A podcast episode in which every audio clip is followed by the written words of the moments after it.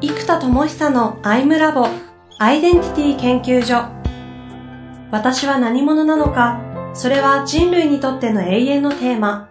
15年の歳月をかけ開発された統合された究極の私と出会える技術アイミング。不確実性の時代を生きる次世代リーダーのためにアイデンティティの本質について語り尽くします。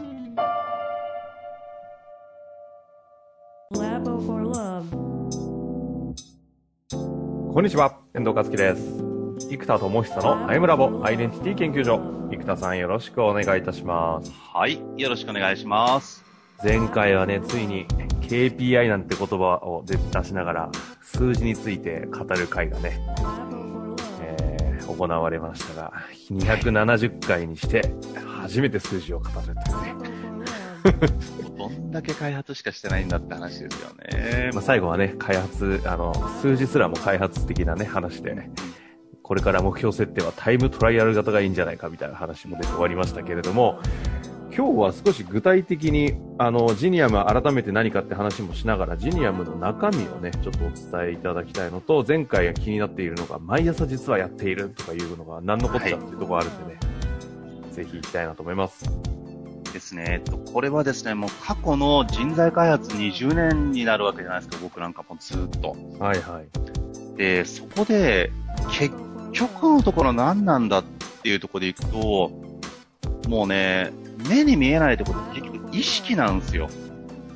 毎日どういう意識で日々の時間を使い生きるかという意識の集中度とか研ぎ澄まされ度とか時間の密度なんですよね。うんうん、で、っていうことはもう、だからやっぱりもう毎日やらなきゃ難しいんですよ。っていう、まず。で、じゃあ毎日って、講座毎日ってちょっときついじゃないですか。うん、双方。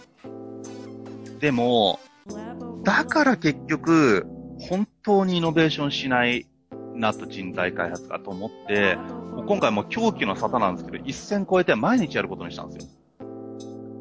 なので、な、何を毎日やるもう問答です。毎朝6時半から25分、問答を繰り返すと。うんで、これ講座じゃないんですよ。問いなんですよ。で、最初の5分に呼吸法で呼吸を力を上げていきます。で、呼吸力によって内観力が全く違うので、うん、いつも言うように頭で、うーんってやるのと深い呼吸で、そうね。で、丹田まで落として、あの、やるのとは全く違うんですよ。うん、で、これ、雲門、問いを運ぶと呼んでるんですけども、問いを運ばなきゃいけないんですよ。うん、なので、こういう問う技術、これを紋章力と名付けてるんです。歌唱力じゃなくって、ね、いつも言う、曲と歌詞があっても歌唱力が違ったら、歌としてのパッケージとして全然クオリティ違いますよね、と。で、えー、っと、研修においてはいつも言いますけど、曲がプログラム、歌詞がトークスクリプト、で、歌唱力に相当するのが、いわゆるトーク力とかセッション力じゃないですか。で結局、一番の価値は問う力だと。問いだと。うん、だ知識とか情報っていうのは問うために刺激として出してるわけで、大事なのは問うて自分で掴み取って考えて、自分で練り上げた答え、つまり知識を知恵にする過程が問答なんですよ。うんうん、で、この知識を知恵にしないと使わないから結果が出ないというか、使われないんですよ。研修で学んだだけの知識は。本を読んだだけの知識を、ちゃんと自分の適応し、人生に適応しなければいけない。ってことは、この問答量が全然違うんですよ。うん。なので、これをもう毎朝やるためには呼吸法を5分、で、5分ぐらいで僕は問いを出しますと。例えば、もうとにかく強みを生み出す強みが大事だと。じゃ強みなんだろうちょっと列挙してください。そして、その強みを生み出している強みが共通項たった1個あったとしたら、どんな強みがあるでしょう？では、皆さん、究極の強みのために強みの列挙、そして強みを生む強みを考えてください。どうぞ。で、10分やる。もうこれを毎日いろんなテーマでやるわけですよ。これもう始まってんですか？いや、11月からです。おお。ほうほなので、そうすると、インプットじゃなくてクリエイト作業を毎日やるので、う。うんその日の時間をどう使うかとか、その、エネルギー調整とか時間設計もできるじゃないですか、朝一。で、これを毎朝、えっ、と、まず、月曜から金曜までは、えっ、と、25分6時半からやります。で、もう、呼吸法と問いだけ10分やったら、あと、考えるのは歯磨きしながらでもいいじゃないですか。うん。うんとか移動中でもいいわけですよ、電車の中でも。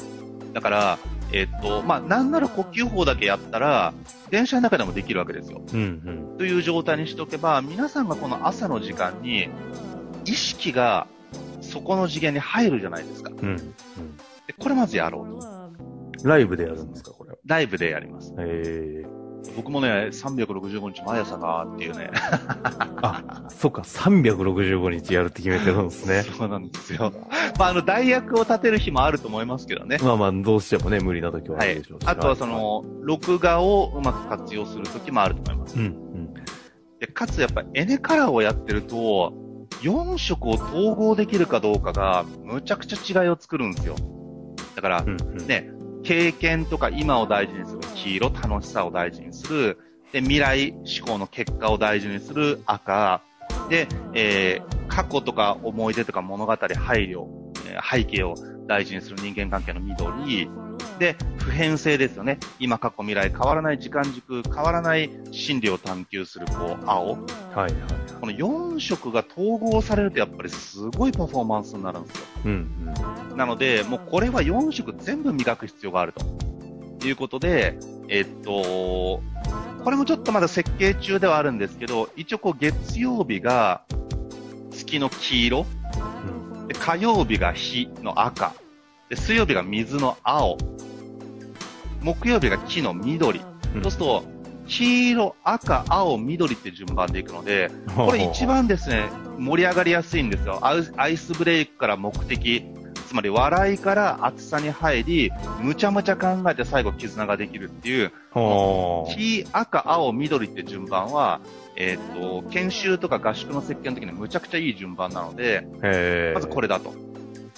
で、これを赤の間、青の間、緑の間、えー、黄色の間っていう風にしていくと、問答の間っていう概念にしてあって、この問答空間ですよね。うん、うん。これが、えーありますと。で、金曜日は、もうやっぱり、結局なんだかんだ言って経済が大事じゃないですか。なんで、金の間ってあれば、ここはお金とか経済についての問答、問いが入ってきますと。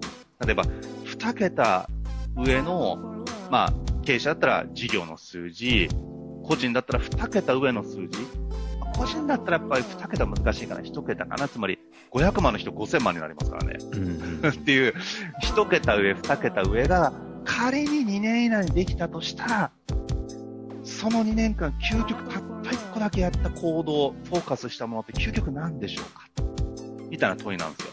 うん、うん。こういうのって普段考えないですよ、皆さん。考えないですね。でも、やっぱり経営者とか、本当に結果出してる人ってみんなこういうこと考えてるんうですよ。ん。思考回路が違うから、問答をこちらで作って、でもこの、これが大事だよって、二桁上考えるのが大事だってみんなメモって、問答してないんですよ。これを深く問答しなきゃいけないので、うんまあ、5分5分、10分から15分やると。で、これを毎日、この4色のエネルギープラス、えー経済、えーというものを、えーひたすらひたすら、えー問答し続けるということができるわけです。うん、うん。で、そうするとこれね、面白くって、呼吸法から入るじゃないですか。はい。そしたらね、僕のやってるやつって、エネカラーのアセスメントと呼吸や声や身体値と連動してるじゃないですか。うん、うん。まあしてるじゃないですかって知らない人いるんで、してるんですよ。呼うん吸と連動してるんです、なんとアセスメントが。で、そうするとね、こう、赤の呼吸、1の方、覚悟とかっていうのができるんですよ。ほうほうほこれ何言ってるかっていうと、鬼滅の刃なんですよ。う。うん、うん、うん。水の呼吸、一の方、渦潮とか、なんか渦潮かとか知らないですよ。なんかみたいな必殺技を言うんですよ。だから、鬼滅の刃のおかげで、この呼吸法についてむちゃくちゃ伝えやすいなと。あいずれちょっと鬼滅の刃を、あの、マーケティングで、コラボできると熱いなと。研修ってほら怪しく見えるから、ちゃんとこっちのブランドを高くしないと彼らのブランドが下がっちゃうからね、使っ、やらせてくんないと思いますけど、どっかの呼吸でできたら、もうマジでこの、ね、なんかあの、火の呼吸の人が火曜日だし、水の呼吸のひね、キャラクターが水曜日だし、とか。できるじゃないですか。ね、で、そうすると、赤の呼吸2の方、情熱とか、赤の方、3の方、根性、ね、赤の呼吸4の方、えー突破とかっていう風に、1、2、3、4が全部作れるんですよ。はいはいはい。っていう風にしていくと、なんか本当に鬼滅の刃のおかげで、そこをね、ステップで、あの、概念が伝わりやすいああ、確かに確かに。ファンタジーとリアルの境目がなくなってくるじゃないですか。うんうん。ね、本当にそれやるとパフォーマンスが上がるんで。っていうのをこう毎朝やって、土日は、えっと、これも朝6時半から、まあ今、50分か80分ちょっとまだ迷ってるんですけど、まあマイクロラーニングで短い方がいいかなって今思ってます。うんで、ここでは、いわゆるインサイトマップとかエネカラーとか、ちゃんと、えー、このコアアイデンティティ、まあメタアイデンティティも含む含む自分の中核アイデンティティを開発する講座が毎週土日にありますと。なるほど。で、えー、月曜から、えー、金曜は、えー、こっちはですね、ウェイクフルネスなんですよね。なんで、コアアイデンティティの、えっ、と、開発が土日にあって、でコアアイデンティティの覚醒を月金でずっとやり続けると。うんうんうん。なんでこう、保有能力と発揮能力っていうじゃないですか。なんで、保有される能力が高くっても、発揮ができないと忘れちゃってると発揮できませんと。うんうんということで、こう土日に開発をした保有能力、保有アイデンティティパワーを上げていき、えー、月から金は、その、この保有されてるアイデンティティや自己や作ったマインドや信念をしっかり発揮していきますと。うんで、これがマインドフルネスからウェイクフルネスだと。で、パラダイムシフトが今までの研修の中心になったんだけど、まあ、パラダイムシフトからアイデンティティシフトっていうのを土日にやって、マインドフルネスからのウェイクフルネス、覚醒っていうのが、えー月から金にやっていきますと。ほうほうほいうのをもう毎朝やると。で、これ実は僕毎朝一人で普通にやってるんですよ。普通に考う。えたら普通にやってるんですね、これを。普通にやってます。今日究極何にフォーカスするかなとか、今日一日終わった時に究極たった一個だけできてることってなんだろうって毎朝やるわけですよ。えだから実はこれ僕5分ずっと毎朝やっ、自分で自分でセルフ問いしてるんですよ。ー、うんうんうんって。ことは意外と僕も工数増えないなと思ってああ、で十分僕だって。考えてるわけです、ノートとか。マインドマップで。なんでそれをみんなで共有してるだけだから、意外とこれ僕も毎朝やってむしろいいなって気がするし、はい。これでもあれですよね、ジニアムの中の、あの、今そこメインでお話しいただきましたけど、全体からすると本当に一部の話です。そうですね。講座とワークショップのところですね。うんうんで、これにメンタロイドのセッション、インサイトマップセッションとか、まあいろんな、まあ有名なグローモデルのセッションとかであれば、コーチングとかも余裕でできるので、このメンタロイドは。なので、そういうのは全部、えーセッションとして統合してあって、ワンオンワンセッションで、えー使い放題ですよと。で、カレンダーが連動するので秘書として、えー例えば誰々さんと予定調整しといてねってメンタロイドの話全部やってくれるんですよ。うん。うんうんっていうところまでが全部込みで月々9980円で提供されていくっていう仕組みなんですよ。うん。11月、はい。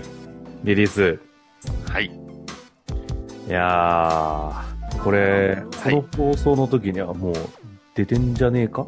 出てるそうですね。であと、録画で全部見れるようにしてあるんで、はいはい。朝一出れない人はそれを好きな時間で見てもらえばいいですし、うん。ちょっと過ぎちゃった方は、えっと、もう録画でできるのと、あと講座はですね、もしかしたら同じ講座をどっちみち2回やんないかもしれないですよ。つまりもう録画で残していって、うんうんえっと、僕が過去開発してきた全講座をやろうと思ったらもう終わんないんですよ。なので、もうひたすら追加追加で出していこうかなと思ってますね。はい。ということですね。